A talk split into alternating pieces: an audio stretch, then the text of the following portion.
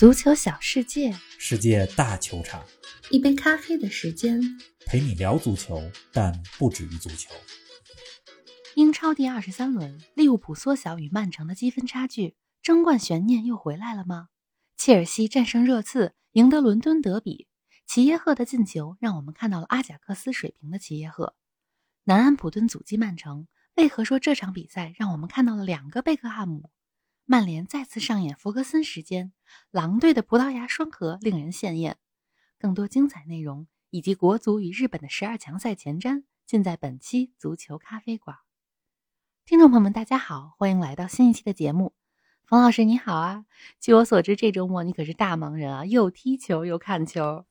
林子好，听众朋友们大家好。如果周末只有踢球和看球，那就算球再多，也是纯粹的美好。是的，可惜啊，不只有这些，还有不少工作和很多琐事儿。没错，我想也是正是因为有各种各样的事儿，看球的时光才显得弥足珍贵。刚刚看完了切尔西和热刺的比赛，就准备录音了。这周末的球啊，真是多，不仅有五大联赛，还有荷兰甲级联赛的榜首大战，阿贾克斯对埃因霍温，还有非洲杯的淘汰赛以及女足亚洲杯。我呢，争取给大家说一段，把刚才说的这几个事儿啊给连起来，你看怎么样？我们来听一听。咱们啊，先从中国女足说起，最后呢落到英超这儿。嗯，中国女足这边，女足姑娘们昨天七比零横扫伊朗。第一场小组赛呢是四比零战胜了中国台北，两场下来球队的状态不错，而且头号球星王霜每一场比赛至少进两个球。你从她拿球和射门的动作来看，王霜的状态非常好。嗯。昨天和伊朗的比赛啊，伊朗队虽然和中国不在一个档次，但你看到头戴围巾的伊朗女足队员们参加比赛，其实这也是女足运动的一一个进步。嗯，那肯定的。不同宗教、不同地域的球员们都有机会参加女足的赛事，热爱这个运动。那中国队的这两场球啊，是在印度的孟买球场进行的。孟买呢有一支男足队，叫做孟买城队。永贝里、阿内尔卡、迭戈·弗兰都效力过这支球队，这都是出自五大联赛的球星。是，咱们呢，接下来就说到了五大联赛。五大联赛英超当中，曼城和南安普顿战平。注意，我说的是战平，而不是曼城被逼平，因为南安普顿踢的是真好，甚至有机会战胜曼城。随着曼城呢只拿一分。而利物浦在水晶宫的身上全取了三分，这英超的争冠悬念又回来了。还真是，如果利物浦补赛战胜利兹联，而且四月份和曼城的直接对话当中取胜，那么这两队之间的差距就只有三分了。你别看着现在是九分，但实际上是有悬念的。嗯，那英超有悬念，德甲的悬念其实。也没有丢失，怎么呢？上期咱们和德甲合作的德甲探秘节目啊，第一期上线了，咱们的老听众们我看都来了，也有不少新朋友，大家非常的给力，谢谢大家的支持。那这周末的德甲呢，多特蒙德客场三比二战胜了霍芬海姆，跟拜仁的积分差距保持在了六分，保持下去了这个悬念。多特和霍芬的比赛非常的精彩，第一个进球就是一个团队配合。多特左边路的三个球员格雷罗、马伦和贝林厄姆打出了精彩的配合。是哈兰德中路打空门得手。那霍芬海姆这边呢？克拉马里奇打进了霍芬海姆生涯的第一百个进球，也是一个里程碑。是的。刚才呢，咱们提到了多特蒙德的荷兰球员马伦，他在这场比赛当中呢，送出了两个助攻。嗯。而马伦的老东家埃因霍温，昨儿晚上的荷甲榜首大战当中，埃因霍温对阵阿贾克斯。阿贾克斯客场二比一赢了球，夺回了榜首的位置。那埃因霍温这边呢？德国夺得二零一四年世界杯决赛的时候的进球英雄格策进了球。那阿贾克斯这边啊，怎么呢？你甭看主力前锋阿莱去打非洲杯了，是，但是他们十八岁的出自阿贾克斯青训的布罗贝伊进球了。这个阿贾克斯的青训永远有新生力量，人才辈出啊。而在英超当中呢，嗯，一个阿贾克斯的老熟人齐耶赫。终于打出了他在阿贾克斯时候的水平。切尔西的齐耶赫在禁区外打出了一脚漂亮的完美弧线远射。好了，话题给你带回到英超了。听你这么一讲，要说的可太多了。咱们今天的重点呢还是英超。这轮英超终于打满了全部十场比赛。过去七轮每轮都有比赛因为天气原因或者新冠原因而延期。这一轮呢，终于所有的比赛如期进行了。冯老师，十场球里，你觉得本轮最佳比赛是哪一场呢？那必须是南安普顿一比一打平曼城这场球。嗯为什么他说他是最佳呢我觉得有三个原因。嗯，第一个呢？这第一啊，南安普顿这赛季可以说是曼城的苦主，嗯曼城两回合都没能赢南安普顿，两场球都是平局。太难了。这赛季的第一回交锋，两队在曼城的主场打成了零比零。嗯你要知道，在过去将近五年里，英超当中，曼城主场没有进球的比赛只有四场。啊，二零一八年的哈德斯菲尔德，二零一九年的狼队，二零二一年的曼联，还有南安普敦，嗯只有这四场比赛，曼城在主场英超比赛当中没有进球。嗯而在这周末的第二回合比赛当中啊，南安普顿又是在攻守两端对曼城限制的不错，可以说哈森许特尔的这种四二二二的阵型打曼城是对路子的，这是第一个原因。那第二个原因呢？第二个原因是这场比赛两个进球都非常漂亮。先说南普敦领先的那个球，嗯是个出色的团队配合。你要想进曼城的球啊，必须要把进攻转移到曼城的防守弱侧，而且要打出速度来。南普敦的进球是这样组织的：中场罗梅乌断球之后，把球转移到右路，沃克皮特斯和雷蒙德打出了倒三角二过一的配合啊，整个进攻的速率非常快，嗯曼城的队员都来不及回身追球，措手不及。沃克皮特斯呢就把球打进了。嗯而曼城下半场的扳平球也非常的漂亮，来自于丁丁德布劳内的精准制导，嗯右路的任意球助攻拉波尔特，那个球是个比较远距离的任意球，传的非常准。啊，那第三个原因呢？为什么说曼城和南安普顿这场是本轮最佳呢？还有第三个理由。说到这场比赛啊，必须要提到贝克汉姆。我是非常喜欢小贝的。是啊小贝离开曼联之后，离开英超之后，我一直在寻找英超当中哪个队员和贝克汉姆的踢球风格比较像。来说说。我呢圈了两位，嗯，哪两个？而且这两位在曼城和南安普顿的比赛当中都出场。哟，一个是大家熟悉的德布劳内，另一个呢是南安普顿的队长沃德普劳斯。嗯两个人在这场一比一的比赛当中都有不错的发挥。刚才咱们说到的德布劳内的助攻非常有贝克汉姆的风范，啊，原来是这样。而且是在右路的任意球，右路的任意球是小贝非常熟悉的位置。那这次助攻呢，还有一个有意思的事儿，怎么呢？就是让德布劳内追平了贝克汉姆在英超当中的助攻数据，都是八十次助攻。嗯而德布劳内比小贝少用了六十八场比赛。另外，在这场比赛当中啊，丁丁德布劳内还有一脚远射打在了门柱上。比赛结束之前，还有一个小角度的单刀，差点进了。嗯咱们再来说说不太熟悉的这个沃德普劳斯啊，可能很多看英超但是不看南安普敦的球迷不太熟悉他。他呢是当今英超当中的任意球第一人。你看沃德普劳斯踢定位球，那简直是一种享受。哎呀，他不仅是任意球大师，而且沃德普劳斯进球之后的庆祝动作也很洗脑啊！他的庆祝动作是挥杆打高尔夫球。哎，非常经典的一个动作。是的，而且截止到上一轮哈，沃德普劳斯在英超当中进了十二个直接任意球，这个数据是仅次于贝克汉姆的十八个，也就是说和贝克汉姆只有六球的差距。在现役球员当中，他是打进直接任意球最多的球员。那么在前两天对曼城的这场比赛当中，沃德普劳斯虽然没有进球，没有助攻，嗯但是有三个精彩的传球，两个来自于角球，一个呢是下半场的直塞球造成了单刀，险些让曼城零比二落后于丹 佛。这个瓜迪奥拉都说，嗯沃德普劳斯是我见过的主罚任意球最有威胁的球员，而且沃德普劳斯啊，他为南安普顿在英超当中效力的场次将近三百场，这赛季二十次出场，人家已经贡献了六个进球和两次助攻。沃德普劳斯入选过英格兰代表队，但是错过了去年的欧洲杯。我是非常希望今年的卡塔尔世界杯，索斯盖特能带他去卡塔尔。嗯，希望能看到他的身影啊！您正在收听的是足球咖啡馆，一杯咖啡的时间陪你聊足球，但不止于足球。欢迎您在各大音频平台关注我们的节目，同时关注我们的足球评论公众号“足球咖啡馆播客 ”（Football Cafe） 和我们的微博“足球咖啡馆”，让我们一起聊球、看球、追球。曼城这轮丢掉了两分，而利物浦抓住了这个机会，三比一战胜水晶宫，缩小了与曼城的差距。萨拉赫和马内去打非洲杯的日子里，利物浦英超两连胜，联赛杯也打进了决赛。是否可以说利物浦顺利度过了最困难的阶段呢？其实非洲杯开始之后啊，英超不算补赛，只有两轮儿。嗯，非洲杯有影响，但是影响有限，不应该被夸大。是利物浦昨天晚上对水晶宫，上半场前三十分钟就二比零领先了，本可以轻轻松松的带走胜利。嗯但是两球领先之后出现了松懈，给了水晶宫不少机会，比分呢被扳成了一比二。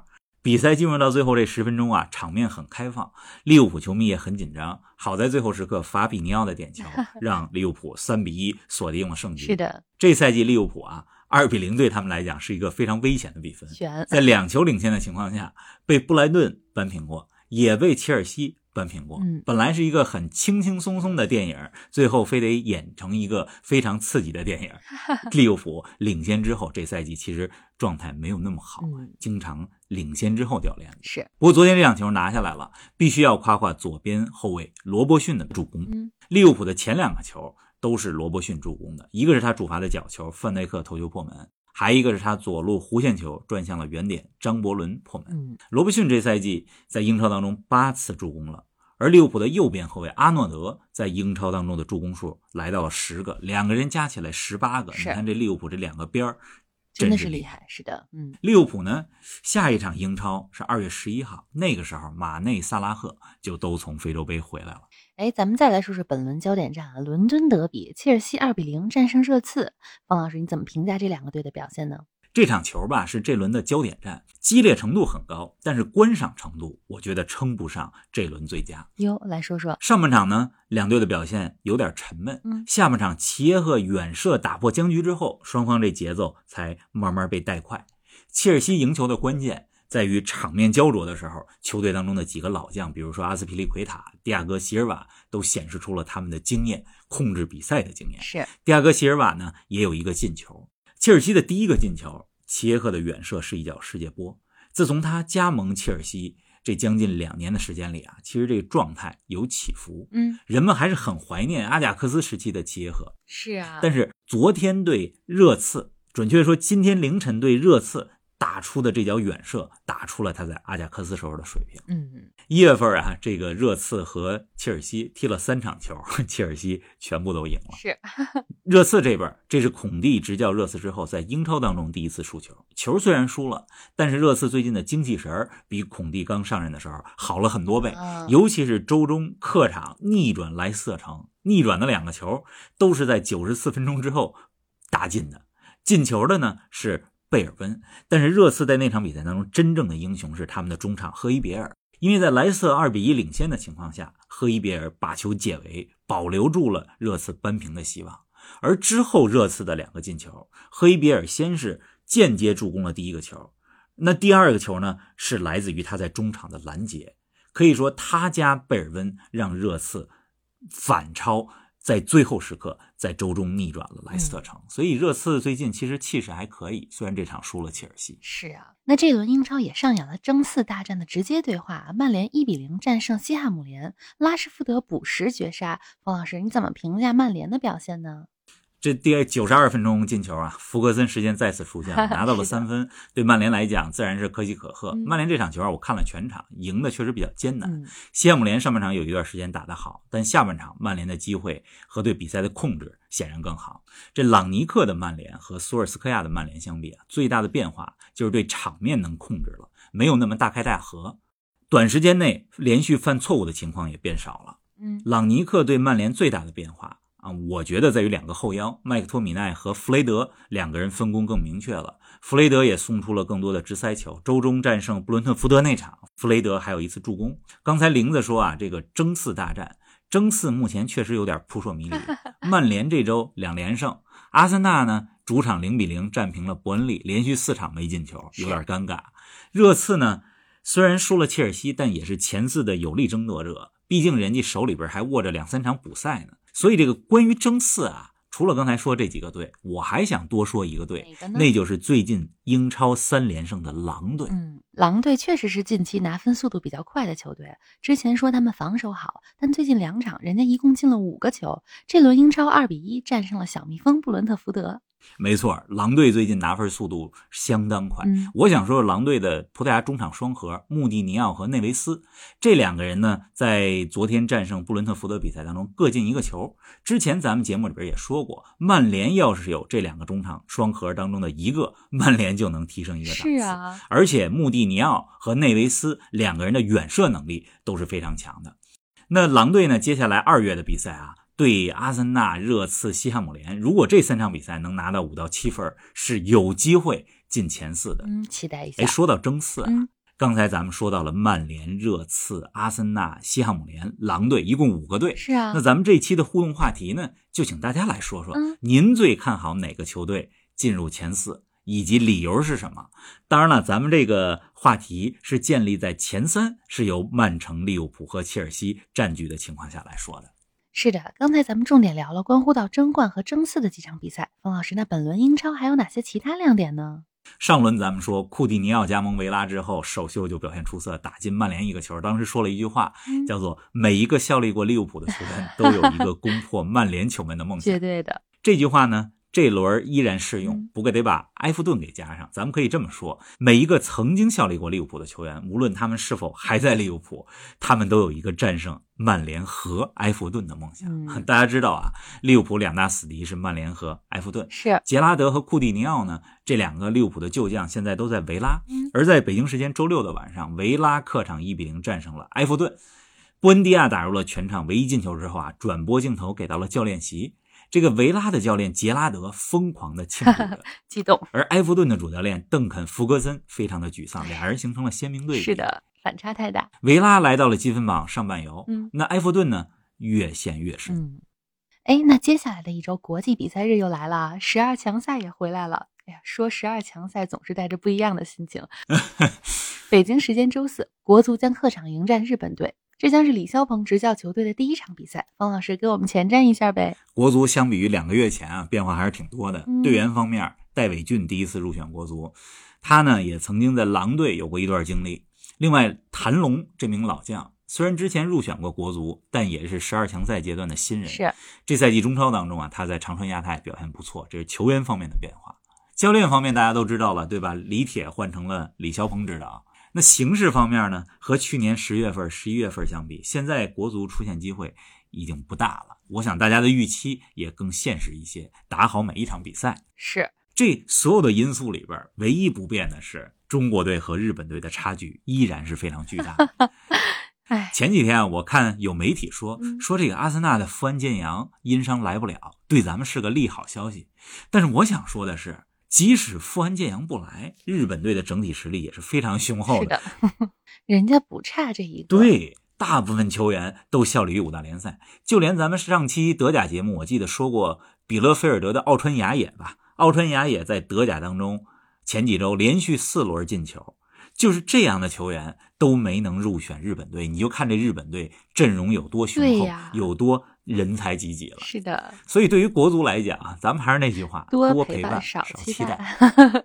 除了中国与日本的男足比赛之外啊，未来几天快给我们说说还有哪些值得期待的比赛？女足亚洲杯持续进行着，中国女足已经小组出线了。不过最后一轮对印度的比赛好像要取消了，因为印度女足那边队内有疫情，嗯凑不够十三个人。是那进入到淘汰赛之后啊，中国女足的挑战才真正开始。所以希望大家在春节期间持续关注女足姑娘们的表现。嗯，未来几天啊，还有非洲杯。非洲杯现在是十六进八，二十三号晚上十二点，科特迪瓦和埃及的比赛，我觉得是这轮十六进八比赛里边看点最多的比赛。嗯咱们看看阿贾克斯的前锋阿莱代表的科特迪瓦，还有利物浦前锋萨拉赫代表的埃及，这两个队谁能更进一步？是的，期待一下。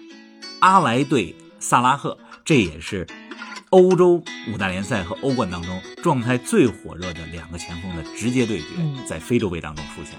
好的，今天呢，咱们就说到这儿。礼拜四早上是德甲探秘的第二期，咱们不见不散。好的，大家继续看球，关注我们的节目，关注德甲探秘，咱们下一期不见不散。